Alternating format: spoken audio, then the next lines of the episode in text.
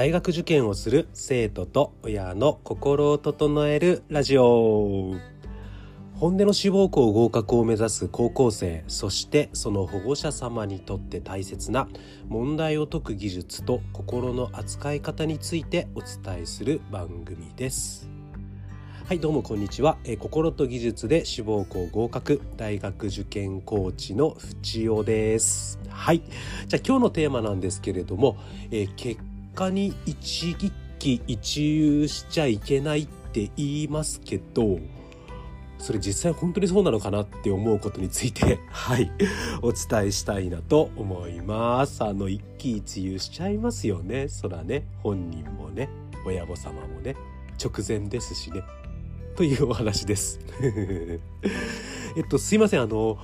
前回の、えー、ラジオから実は2週間ほど間が空いてしまっておりまして、まあ、この2週間何があったかってことなんですけど、えー、と端的に言うと僕自身が風邪でぶっ倒れておりました。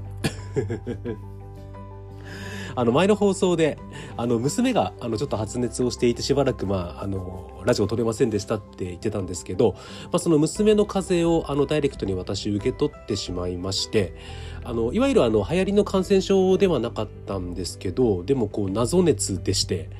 こう毎日38度まで出てで朝になるとまた下がってで仕事行けるわっつって仕事行って帰ってくるとまた夜38度9度出てあやばいわと思って寝て起きるとまた熱が36度ぐらいに下がっててあいけるわと思って仕事行ったらまた38度9度に上がるみたいなのを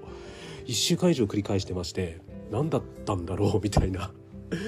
でやっぱりずっとこうなんて言いますかね日中も微熱状態だったこともありちょっとこうラジオで話せる状態じゃなかったのとあと今年のその風邪あの咳がひどいんですね。今でもなあの治ってないので途中でごほごほ言ったら申し訳ないなと思ってるんですけどこう咳もひどくて微熱もあってなかなかちょっとねこのラジオを撮れる状況じゃなかったっていうのがあの素晴らしいこれねあの言い訳。になっております。すいません。あの、もしあの、本当にあの、楽しみにしていただいている方、もしあの、一人でもいらっしゃれば、あの、本当にあの、申し訳ございませんでした。あの、塾のね、えっ、ー、と、スタッフがね、一番こう、体調に管理、気をつけなきゃならな、あの、気をつけなければならない時期だと思うんですけど、あの、その時期にね、あの、風邪をひいてしまうという低たらくで、あの、本当に申し訳ございません。何より生徒に 申し訳ないなと思っております、まあ、とはいえその風邪ひいたのもあの実は4年ぶりぐらいでしてあのそれこそねあの世間を騒がすコロナが、えーと、流行りだしてからやっぱり僕自身がなかなかそれをあの引いてしまうとあの校舎もね1週間ぐらいあの閉めなきゃダメになりますし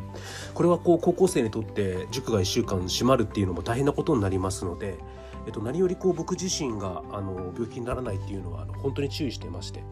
あの4年間ねあの風邪もひかずに頑張ったんですがあのついにちょっと4年ぶりにぶっ倒れてしまいました。あの今週からまた頑張ってあの録音したいなと思いますのであのぜひあのご協力ご協力じゃないあのお付き合いいただけると本当に聞いていただけると嬉しいなと思っております。2週間もねあの放送してないとねあのぼちぼち忘れ去られていきそうでまた頑張って話したいと思います はい、えっと、じゃあ今日本題に入っていきたいんですけれども、えっと、一喜一憂についてなんですがやっぱりこういろんな雑誌本あといろんなこう受験界隈の方々の発信を聞いているとやっぱり結果に対して一喜一憂しない方がいいっていう発信ってすごく多いなと思ってます。えっと、僕自身もその特にこの受験直前直前期ですねこの12月そうですね気づいたら、えー、今日があの2023年の12月10日になりますので、えー、2024年の共通テストまで本当にあと1ヶ月ちょっとっていう状況になってきたんですがあの高校3年生特にこの11月末から12月頭にかけてこう模擬試験の結果が結構返ってくるタイミングになるんですね。あの高校3年生のちょうど23ヶ月前なんですけど10月ぐらいって本当に高3のこう模擬試験ラッシュなんですよ。こう前頭マークがあったり前頭記述があったりとか。あと寸大さんとかもガンガン模試やってますしあとはこう大学別のオープン模試こう明大オープンとかね、うん、の阪大オープンみたいのもこれ全部10月に集中しているのででその10月受けた模試の結果っていうのがこの11月末から12月頭ぐらいにバーッと返ってきますのででそこにやっぱりこう E 判定あのアルファベットの E ねとかがついてくるとそれはやっぱりこう生徒へこみますしでその結果を見てうんもうやだやりたくないってこう悲しむことも当然出てきますしこう逆パターンでやっぱり A 判定とかねこう B 判定とか出てしまうとちょっとこう喜びすぎてしまってねこう気が緩むっていうことも当然これはあの起こってくるのかなと思います。でその模試の結果にあまり一喜一憂しては良くないしない方がいいという理由をうん考えてみたんですけどやっぱりこう日常の流れを崩さないっていうのも一個あるのかなと思うんですよね。こうやっぱ人間の感情ってこうすごく悲しむとかすごく喜ぶみたいな感じでやっぱり極端に振り切ってしまうとうんいつも振り切れてない元の状態に戻すのってちょっとこうタイムラグがあのあるかなと思うんですね。で受験直前期って本当に勉強すればするほど点数が上がるタイミングですのでこうその点数が上がる大切なタイミングであんまりね自分の心をね、まあ、プラス方面でもマイナス方面でも振り切ってしまってうんいわゆる平常心でこう勉強をする時間を減らしてしまう。まあ、そういったことを避けるためにあまりこう一喜一憂しない方がいいって言われてるのかなと思うんですね。まあ、あともう一つ理由があるとすれば言霊ですかね。えっと、言葉の魂と書いて言霊、まあ、日本人言霊あの大好きだと思うんですけど僕もあの言霊大好きなんですけどやっぱ一喜一憂して言葉に出してしまうとその言葉に出したことが現実として言霊として引き寄せられる可能性が上がるってことも言ってるのかと思うんですよね。マイナス方面分かりやすいですよね。もうこんな判定じゃ受かるわけないって、あれだけ勉強してこんなにやってきたのにもう無理みたいな、マイナス側の発言、まあ一喜一憂でいうとこの「憂」の方ですよね。うん、あの悲しみの言葉を発生しても受かるわけないって言ってしまったらその受からないという現実を引き寄引き寄せる可能性が上がってしまうかもしれないと。プラス方面ですよね。例えば A 方面、えー、と A 判定とか B 判定が出る、まあ、一喜一憂の喜喜びの方だと思うんですけどこう喜びすぎてしまう。これ何かっていうとあもう大丈夫だっていう。あこれも受かるわみたいな言葉って完了言葉っていうみたいなんですけどあの受かってしまうわもう大丈夫だわって完了させてしまうことによってそこから先の努力量がガクンと下がるっていう言葉の力はあるなと思うんです。うんまあ、そういった意味で確かにこう一喜一憂する特にこの直前期っていうのはうんやはりこう勉強量を減らしてしまったりとか自分自身の気持ちを一度こう緊張の糸を切ってしまう方向に行ったりとかうん、やはりあの不合格という結果につながる確率を上げてしまう、うん、可能性が高くなるかもしれないという意味でやっぱりこう一喜一憂しない方がいいって言われるのは、うん、なんとなくわかります。で僕自身もこういった仕事まあ10年ぐらいやってるんですけど特に最初の方はやっぱり生徒に一喜一憂しない方がいいよ、うん、一喜一憂はやめようぜってやっぱよく言ってましたね。うん。まあ、理由はねあの本にそう書いてあったからっていう。ま変なとこで素直なんですけど。ただねやっぱり56年目ぐらいかな。もうちょい早いかもしんない。4年目5年目ぐらいからちょっとその一喜一憂しないという言葉に僕自身も違和感を感じ始めてまして。最近は実は生徒に「いや本当に悲しみたかったら今晩一夜だけ限定でむっちゃ悲しんだ方がいいよっていうようにしてます逆にもう本当に判定が良くてものすごい喜びたいんだったら今夜だけ限定でむっちゃ喜びな で明日から切り替えてまた普通に頑張ろうなっていう話をするようにしてますね。その方が生徒も楽というかそのなんていうか安心した顔するんですよ。で僕自身の意図は何かっていうことなんですけど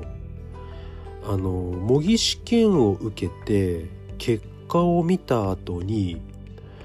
最もやっていただきたいことそして最もそれをやれば点数が上がる方向に行くこと、まあ、これは何かというと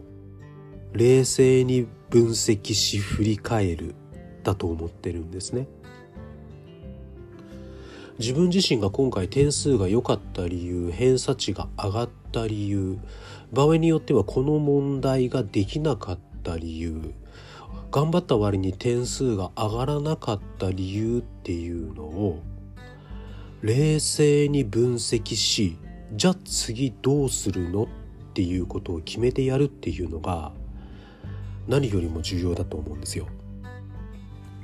それが一番点数上がるといろんな子を見てきて思ってるんですね。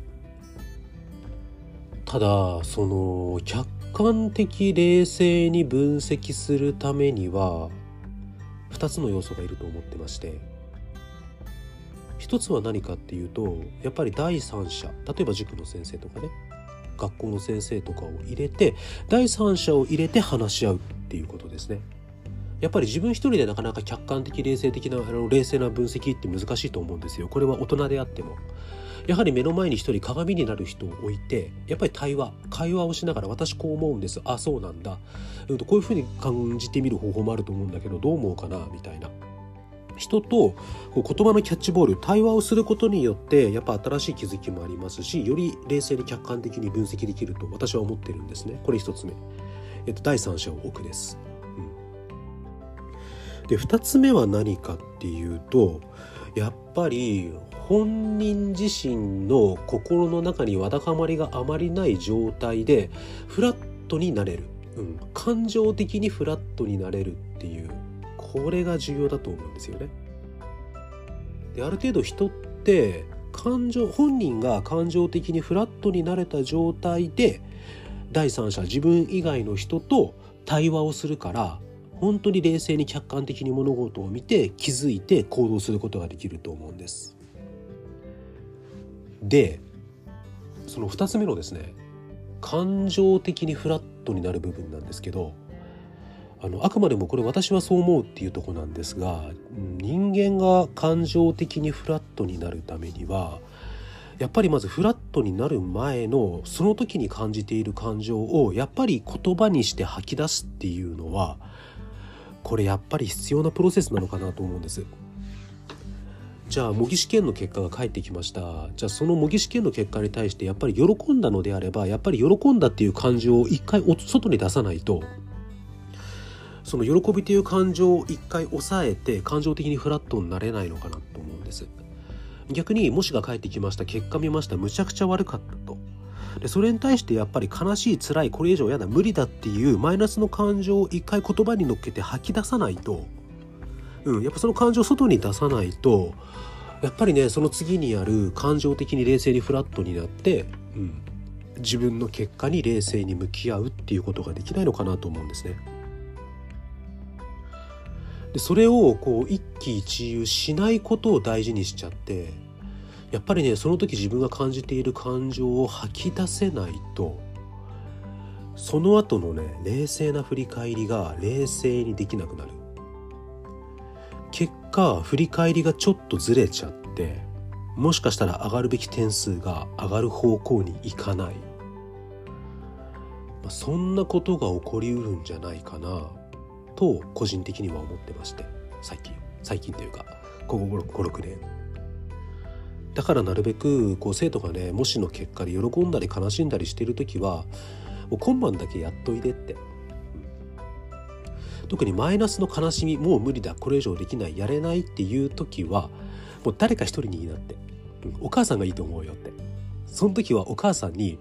今からマイナスなことを言う。もし悪くて辛かったからマジ聞いてって 前置きしたら絶対ひたすら聞いてくれるから、うん、でもうねそれをね何人にもやっちゃうとねどんどんどんどんこう今度マイナスな感情に巻き込まれちゃうからもう今晩だけでお母さんだけって決めて全力でやっといでって。話すようにします。でその上でじゃあ翌日ねじゃあ今日一日へこみ切った上で、うん、じゃあ明日から全部忘れてまた頑張るんだけどじゃあ明日ちょっとまた今回の面白い結果を受けてどうするか作戦会議しようぜって言うようにしてます。うん。